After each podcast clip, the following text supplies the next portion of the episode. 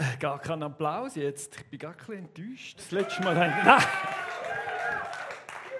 Nein, nein, es geht ja um die Erwartungen, oder? Und ich kann euch einfach kurz sagen, was passiert, wenn man etwas erwartet und dann nichts passiert, oder? Und dann, äh, ja gut. Also, Joni, danke für die Einleitung, oder? Es geht wirklich im Advent um die Erwartungen. Und das zweite Beispiel, das ich bringen wollte, oder? Ich habe kurz am Samstag, äh, am Freitag, geschaut wegen Wetterbericht, ja, Schnee, oder? Schnee, gut, Schnee, kein Problem. Ich stelle mir Schnee vor, ich erwarte Schnee und zwar etwa so viel und flotsch, oder? Das ist unser Schnee quasi, oder? Dann am Morgen stehe ich auf und es ist einfach mehr als meine Erwartungen. Der Punkt ist einfach, bei so viel Schnee muss ich rausgehen spazieren, oder? Weil meine Frau hat mir ein Zettel auf den Pool gelegt, die ich fleissig am Predigt vorbereite und sagt dann so, ja du, ähm, kommst mit mir spazieren? Ja, jetzt gerade. Äh, ja, später? Nein, und ich koche mir Nacht selber. Oder?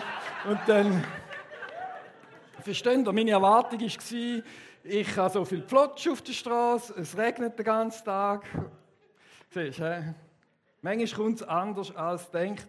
Und das ist genau das, wo wir ein bisschen darüber reden, oder? Erwarten vielleicht auch das Unerwartete und sind nicht enttäuscht dabei. So das Zusammenkommen. Weil die ganze Adventszeit ist ja eine Erwartungszeit. Ist ja eine Zeit, wo wir auf Jesus hinschauen, auf der einen Seite zurück und wie Leoni schon gut gesagt hat, auf der einen Seite auch Fürschi, was noch wieder kommt. Und dort schauen wir heute miteinander her. Was erwarten wir vom Weihnachtsfest? Was für Erwartungen haben wir überhaupt im Leben? Und ich habe mir das so konkret überlegt, was ich erwarte oder auf was ich mich freue und auf was ich hingehe. Oder? Und das eine ist einfach so ein bisschen die Hoffnung auf Ferien. Also ich bekomme bei mir zuerst, oder? Vier Tage frei, dann muss ich wieder arbeiten, es hat mich verwünscht, ich kann nicht Druck machen. Und dann wieder vier Tage, das ist so, oh ja, das kommt sicher super. Und dann das andere sind die Päckchen, oder? Ich hoffe immer, ich erwarte das Unerwartete, oder? Ich hoffe immer noch auf ein Päckchen, obwohl wir das Päckchen schon lange abgeschafft haben, oder? Das ist immer so ein bisschen, aber vielleicht schenkt sie mir ja gleich etwas. Gut. Ja, genau, oder? Aber ich erwarte das Unerwartete. Das ist ja der Titel von dieser Serie, wo man drin hineingeht. Erwarten etwas, was du vielleicht nicht erwartest, oder? Ja, genau. Und dann das Dritte ist natürlich das Fest. Aber da gibt es immer einen Truthahn bei uns daheim. Und der gibt es schon seit 100 Jahren, scheint Und genau. Und dann das andere ist, was erwartest du überhaupt? Du kennst ja dich, du kennst deine Familie, du kennst Weihnachten, du kennst die übersteigerten Werbedinge, oder? Wo sagen, wenn es nicht genau so ist und nicht genau der Christbaum so wie aus dem Katalog aussieht, dann ist es einfach kein romantisches Fest oder so.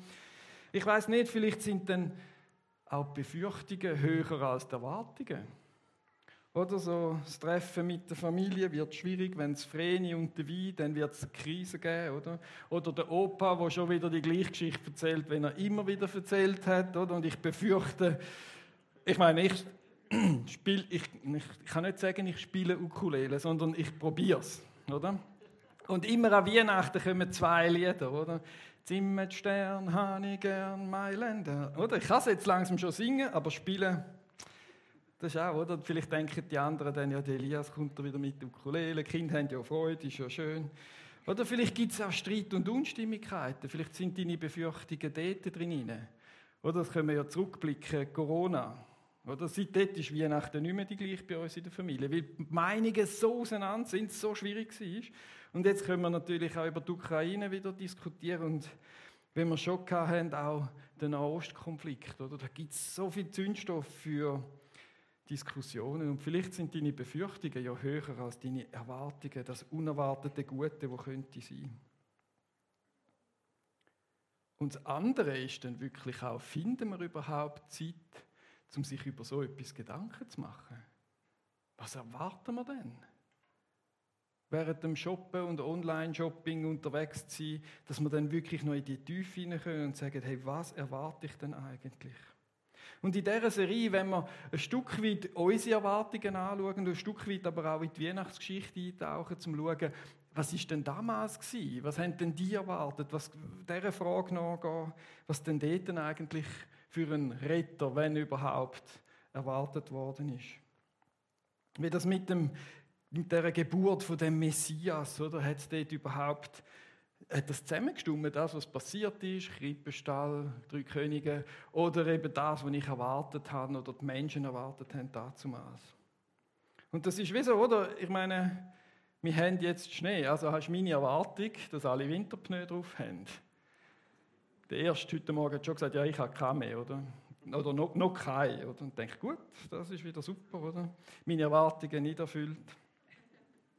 Es geht aber nicht um das in dieser Predigtserie, oder? Dass unsere Erwartungen, meine Wünsche der Maßstab sind, sondern das Wirken Gottes.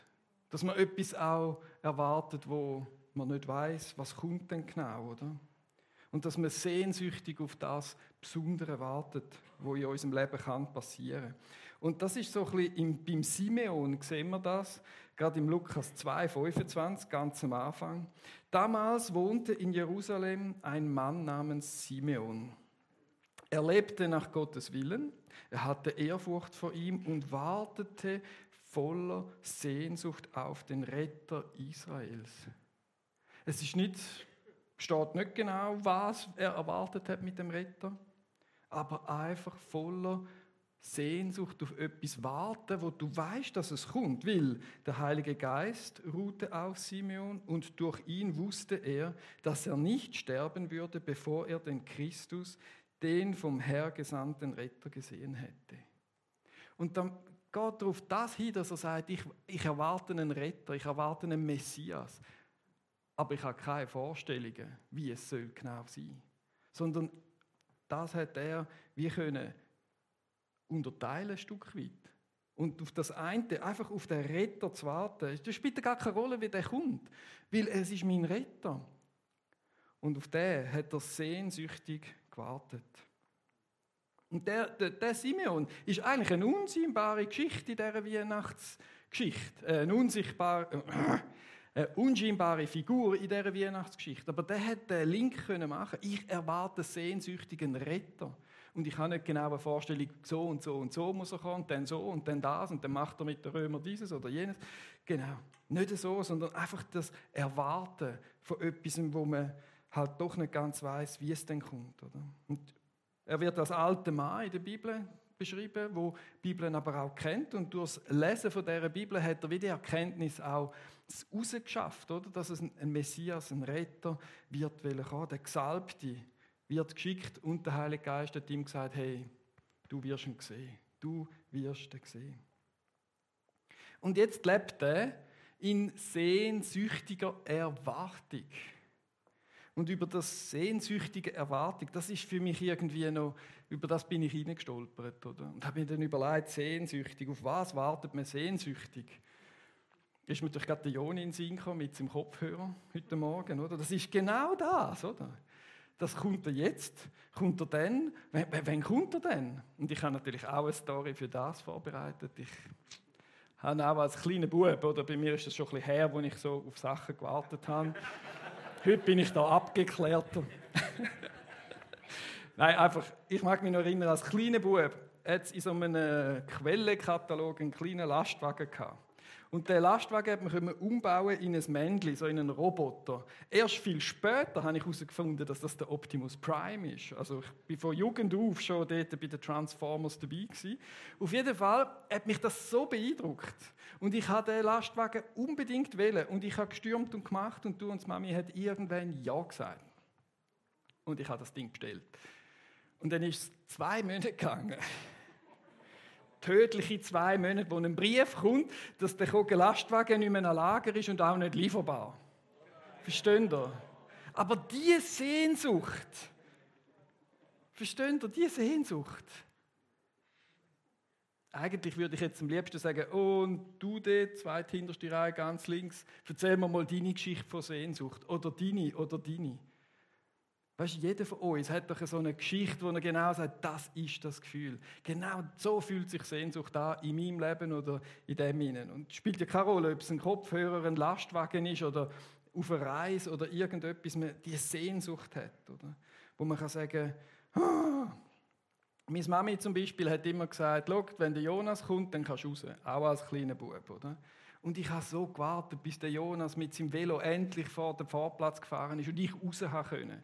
Und ich bin von Fenster zu Fenster, wo sehe ich am weit, ah, da sehe ich, ah nein, er ist noch nicht und so, oder? Und seine Eltern haben immer gesagt, ja Jonas, wenn du das und das und das und das und das endlich gemacht hast, dann darfst du raus, oder? Und das ist er immer zu spät. Und ich habe Sehnsucht gehabt und ich bin in dieser Wohnung umgetigert, oder? Bis der Jonas am Horizont, genau. Versteht ihr? Das ist Sehnsucht.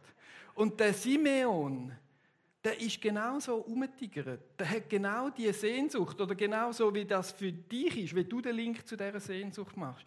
Genau so hat er auf den Jesus, auf den Retter gewartet. Er hat noch nicht gewusst, wie er heißt. Und ich stehe in dieser Erwartung, ja, wo kommt er? Wo, wo? Ja, am Tempel müsste ich warten, vielleicht bin ich besser, wenn ich in Jerusalem zügle und dort drin bin. Und ist umgetigert, hat geschaut. Und ich meine, stellt euch mal vor, da, wo er dann Jesus sieht, ist ein alter Mann. Vielleicht hat er mit 25, hat ihm der Heilige Geist gesagt, du, Simeon, wirst der Retter sehen. Und dann ist er, ich weiß doch auch nicht, 20 Jahre umgetigert. 20 Jahre umgetigert. Und nicht nur so ein halbes Jahr nach der Bekehrung hat man noch ein bisschen Erwartungen und nachher geht es dann weiter, wie es ist und man hat ein Häuschen gekauft und das neue Auto und Zeug und Sachen. Versteht ihr, der hat sich nicht ablenken lassen, die ganze Zeit nicht. Und ist in dieser Erwartungshaltung drin gewesen. Bis er dann hat er in seinen Händen und sagen, hey, jetzt kann ich in Ruhe sterben. Ich habe ihn gesehen.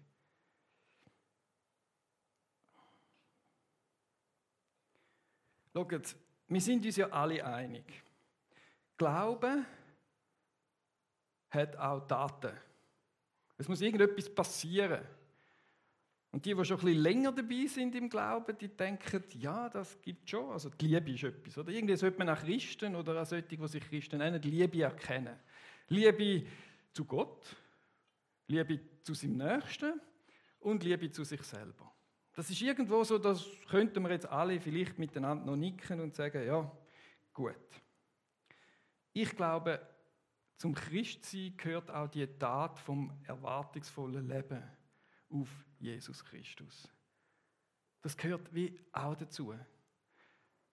Ob es denn so sehnsüchtig und kindlich ist, wenn ich es jetzt vorher beschrieben habe, ich weiß es nicht, aber so die klare Erwartung, hey, ich weiß, mein Erlöser lebt und er kommt wieder. Ich weiß, mein Erlöser hat gelebt und mich erlöst und mich frei gemacht von aller Schuld. Das weiß ich und auf das vertraue ich. Und so ist Weihnachten wie ein doppeltes Fest. Oder wir schauen alle auf Weihnachten, auf Krippe und das ist ein Erinnerungsfest. Wo man sagt, ja, so ist es gewesen und wow. Aber gleichzeitig ist es auch ein Fest, wo man sagt, hey, das ist der Erlöser, der Retter der Welt und er kommt wieder.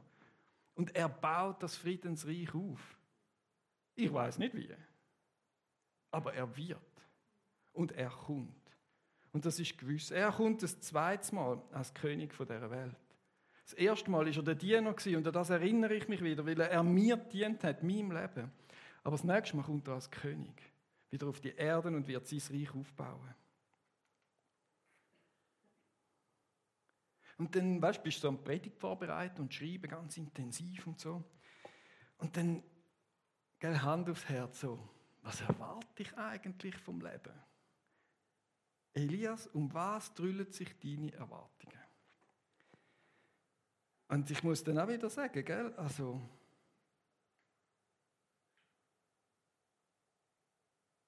so ein bisschen auf die Ferien. Und allermeistens auf den Feierabend und dann aufs Wochenende. Das sind so meine, ja, wenn du mich so fragst, am Mittwoch, oder? Ja, heute Abend, Small Group. Am Wochenende gehen wir dort hin, machen wir das, tun wir das. Und da habe ich mich selber wie so gefunden, hey, das, das kann es doch nicht sein. Wenn das meine Erwartungen sind, dann fehlt, natürlich habe ich Liebe zu Gott, zu mir selber, zum Nächsten auch, mehr oder weniger, aber das mit dem Erwarten, das will ich, das will ich noch einbauen in mein Leben hinein. Und das Lustige ist ja, während der Bibelschule habe ich in einem Haus gewohnt, das hat Maranatha geheißen. Also Herr, komm bald heißt das übersetzt. Oder? Und jetzt habe ich wieder angefangen. Ich habe ja letztes Mal erzählt, in dem Gebetsspaziergang. Das mache ich jetzt nicht mehr so oft, weil es hat einfach viel geschifft, oder? Äh, geregnet und es war auch recht kalt. Gewesen, aber ich bin dran, ich bin dran. Und dort baue ich dann das ein, dass ich sage, Herr, komm bald. Bei mir geht es eigentlich gut und ich habe alles und mir geht es gut. Aber Herr, komm bald. Ich will in dieser Neuerwartung, dass Jesus wiederkommt, anfangen, wieder eintauchen und sagen, komm zurück. Schaut und nochmal, wir Christen leben ganz klar in einer Tatsache, dass wir hoffen, hoffen auf das erste Kommen von Jesus. Dass er all meine Sünden tilgt hat. Das hoffe ich. Und da danke ich ihm jeden Morgen in meinem Gebetsspaziergang oder auch wenn ich sonst äh, mich mit Gott unterwegs, äh, wenn ich bete oder so. Stille Zeit, hä? das kennen alle das Wort.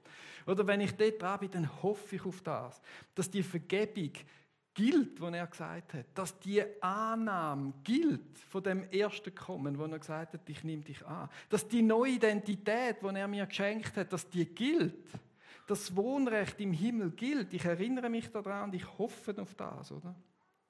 Und dass es einmal eine, Welt gibt ohne Leid. Ich hoffe fest. Aber die zweite Tatsache, wo auch mit Weihnachten zu tun hat oder überhaupt im Leben von einem Christen, ist die Erwartung aufs Zweite kommen. Dass er kommt und sagt, so, jetzt bin ich König und ich baue das Reich auf, wo Frieden herrscht, wo alles abgewischt wird, was Traurigkeit und Leid und alles lasse ich nicht mehr zu. Und das wird, ich, ich kann da nicht genau sagen, wie. Und auf das kommen wir noch, das Wie. Aber ich weiß das. Und die zwei Erwartungen gehören in ein Christenleben hinein. Und gerade mit Hilfe dieser Predigt, die ich jetzt da dran gemacht habe, gemerkt, hey, das eine boah, so, oder? Würde man ein Plakat in meinem Zimmer aufhängen, oder? Und das andere so, Fußnoten. Und ich habe gemerkt, das ist eine Unbalance in meinem Leben. Ich will da auch zu, noch, noch zunehmen, oder? In dem Maranatha, Herr, komm bald. Und da glaube ich manchmal, oder, wenn wir über das Hoffen reden und über die Erwartungen reden in der Adventszeit oder auch sonst, dass so Sätze wie der Joni einen gebracht hat in seiner Beziehungspredigt, den habe ich super gefunden. Weißt du, so quasi, zeig mir deine Freunde und ich zeige dir deine Zukunft. Den finde ich super, so ähnlich, oder? Genau. Er nickt, das ist schon mal gut. Und ich kann mir vorstellen, ich finde so Sätze eben lesen, oder? Und dann könnte ich dir sagen, hey, sag mir deine Hoffnungen und Erwartungen. Und ich sage dir, was du für einen Glauben hast. Das ist jetzt eine These von Elias, das habe ich in keinem Buch gelesen. Vielleicht steht es irgendwo. Jetzt aber ist es eure Aufgabe, diese These zu bestätigen oder zu verwerfen. Und das ist jetzt eine Aufgabe für euch Small Groups, für euch als Ehepaar, für euch als Best Buddies, wenn ihr wieder mal ein Bier gehen, heben oder irgendetwas. Oder? Erzählt einander eure Erwartungen und eure Hoffnungen. Und überlegt daraus heraus, über die beiden Glaubensrichtungen von der Vergangenheit her und Hoffnung in die Zukunft, wie die ausgeglichen sind. Und das gebe ich euch. Ich habe jetzt einfach gesagt, sag mir deine Hoffnungen und ich kann dir sagen, was für einen Glauben du hast. Oder wie groß dein Glauben ist. Und dann kommt das eine riesige Diskussion über das ist das, wo ich euch als Aufgabe gebe von dem heutigen Sonntag. Es kommt nochmal eine, das ist die erste. Genau. Aber schaut, genau aus dem Satz heraus wird nämlich Glauben definiert aus dem Hebräer 11.1 steht nämlich, was ist denn der Glaube? Es ist ein Rechnen mit der Erfüllung dessen, worauf man hofft.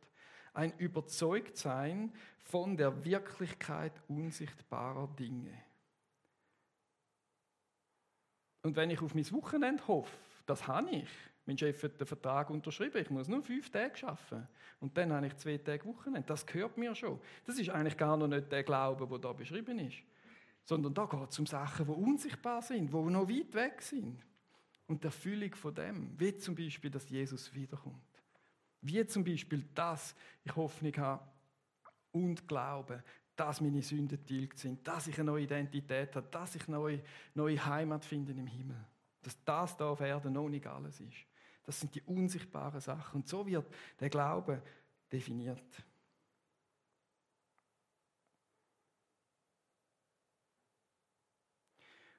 Und wenn man dann genau in dem Punkt ist, dann muss man ja Schritt machen, wo man nicht genau weiß, wohin die führen.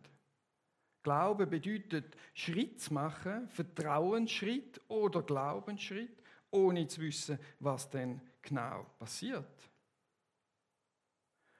Und dann ist es vielleicht gut, wenn man das Unerwartete annimmt oder an etwas Unerwartetes glaubt. So nicht nur das, was ich sehe, wenn ich diesen Schritt mache, passiert das, sondern hey, da ist weites Land. Es ist, ich kann es nicht sagen. Ich erwarte einfach, dass Gott mich durch das durchtreibt, durch diese Situation durchtreibt.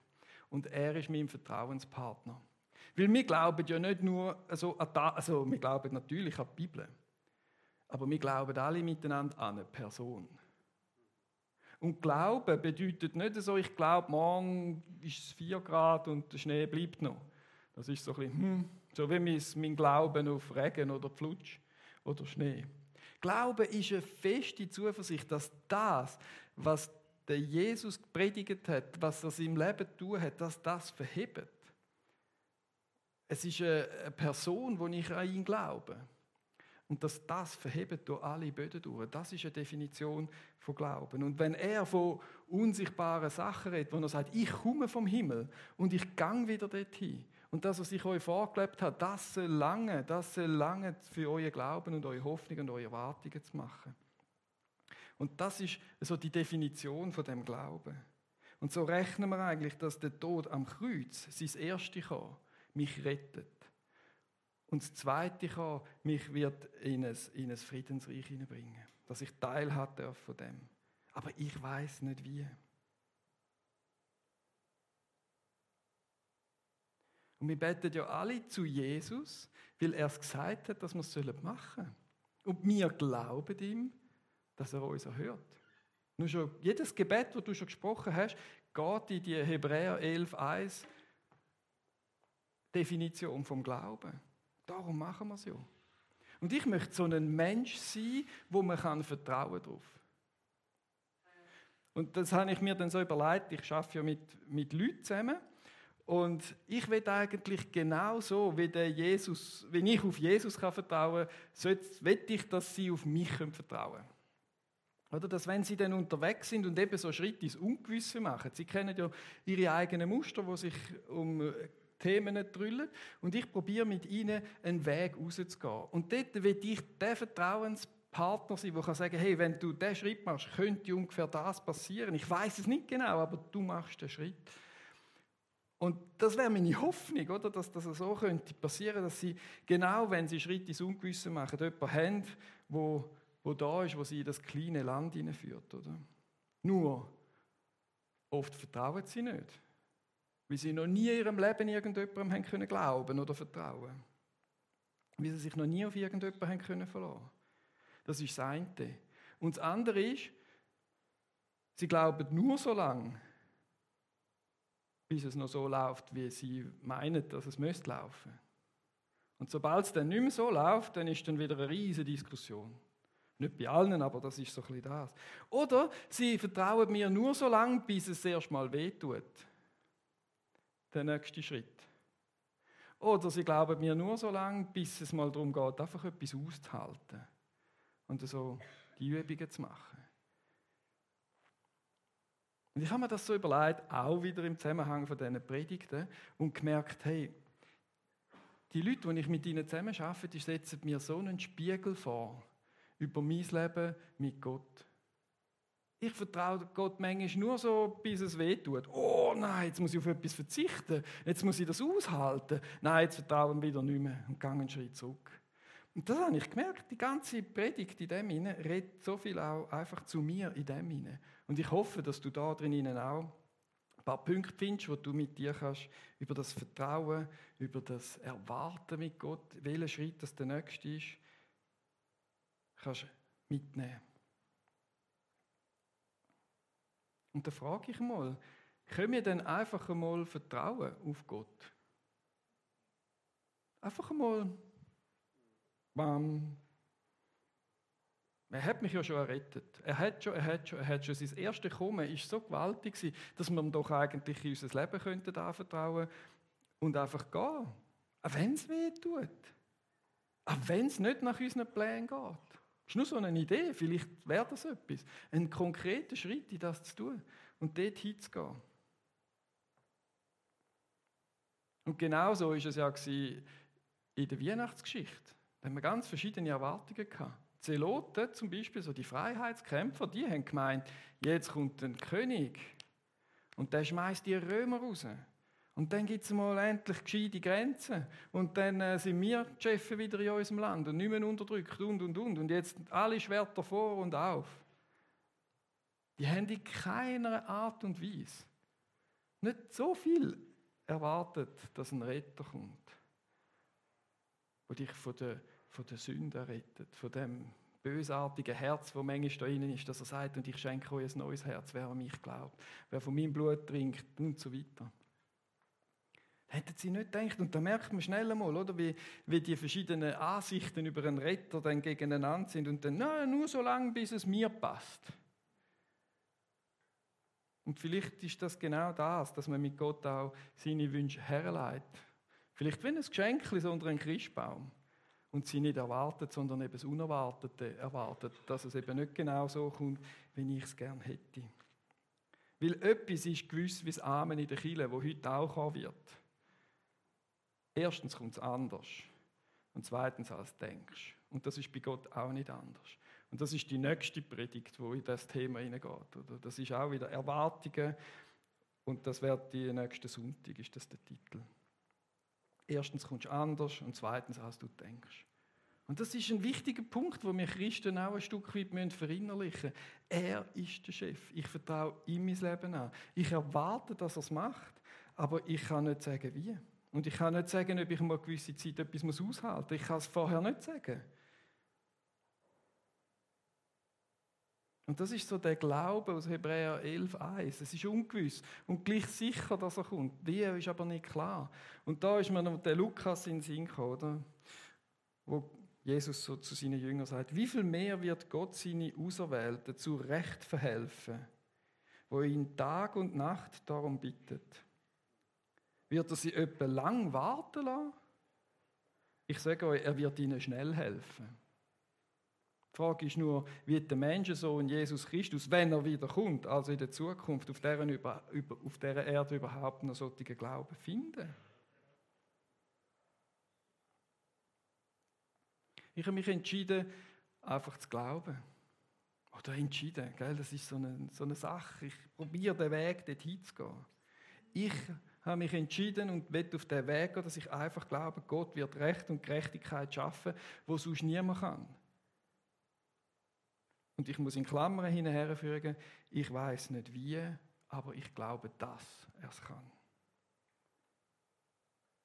Und ich glaube und gehe den Weg, dass er Menschen, die tief verletzt sind, heilen kann. Und heute noch heilt, ich weiß nicht wie, aber ich glaube, dass er das kann und dass er das tut. Und er Verhaltensmuster aufbricht von Leuten in meiner Familie. Ich weiß nicht genau wie und welchen Teil ich dort drin spielen werden wird. Aber ich weiß, dass er das tut. Ich vertraue darauf. Oder ein Bild vielleicht für dich, oder? Dass er mit dieses, er sich deine Kind annimmt, egal welche Wege das sie gehen. Der nimmt sich deine Kinder an, wenn sie dann so Teenies werden oder so. Ich weiß nicht wie. Ich weiß nicht, wer diese Rolle spielt, aber ich weiß und glaube, dass er das hat. Und ich habe die Erwartung. Oder und als Chile sind wir ja genau auf den Glauben aus und auf die Erwartung aus. Von euch, aber auch als Chile selber. Wir werden nächsten Frühling, oder ich tue jetzt ein bisschen spoilern, einen Alpha-Live-Kurs machen als GVC wieder. Oder?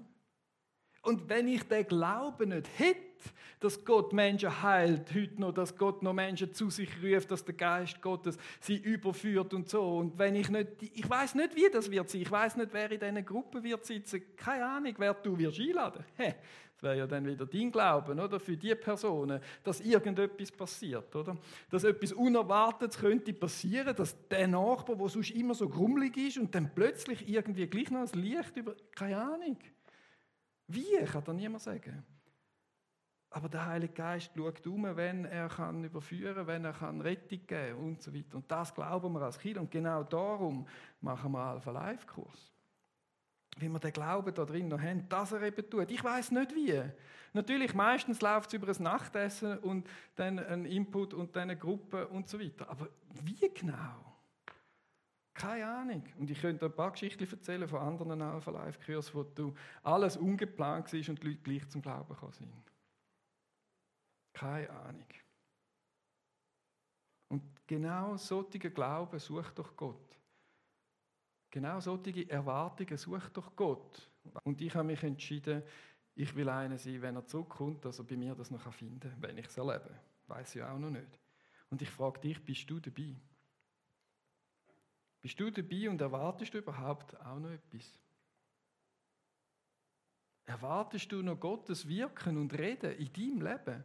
Erwartest du, dass er deine Gebete, nicht deine Wünsche, es ist ja so ein bisschen, hm, oder? Natürlich bringe ich Gott meine Wünsche, aber ich habe nicht die Erwartung, dass meine Wünsche erfüllen gehen, sondern dass er noch gewaltig wirken wird und meine Gebete hören wird auf seine Art. So wie mit dem Schnee, wo ich dann gleich noch haben spazieren oder? Und da drin gibt es zwei Fehlhaltungen in dem Ganzen. Rein. Wenn man seine Wünsche erwartet dann ist das Risiko wirklich relativ hoch, dass du enttäuscht wirst. Wenn deine Wünsche über allem sind. Und die zweite Fehlhaltung ist, nichts mehr zu erwarten. Weil dann bist du auf dem Weg von der Resignation und bist vielleicht noch da, weil deine Frau es cool findet in der Kirche oder dein Mann oder weil Kind noch irgendwie so ein bisschen, ja, ja, sind wir halt auch da. Schau, Erwartungen zu haben an Gott, das bedeutet ja nicht, dass man die Umstände ausblendet. Und einfach so ein bisschen blauäugig, oh, es kommt dann schon gut, oder? Nein, sondern es bedeutet im Angesicht von der Tatsachen mit der Realität von einem lebendigen Gott zu rechnen. Das finde ich so der Schlüsselsatz. Erwartungen zu haben bedeutet nicht, die Umstände auszublenden, sondern es bedeutet im Angesicht dieser Tatsachen mit der Realität eines lebendigen Gottes zu rechnen. Und genau da kommt jetzt deine Zukunft drin wo du nicht weißt, wie sie aussieht, wo du ihm kannst springen, wo du mit ihm kannst darüber reden und dass du deine Sorgen über deine Zukunft, was auch noch wird kommen, kannst einlegen. Er wird helfen, er hat es versprochen. Ich kann dir aber nicht sagen, wie.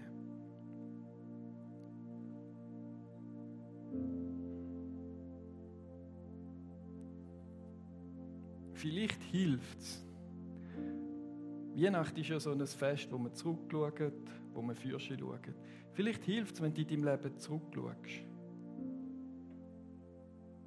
und siehst, hey, dort hat Gott schon geholfen, dort hat Gott schon geholfen, dort hat Gott schon geholfen, dort hat Gott schon geholfen, dort und dort und dort auch und da und dieses und jenes.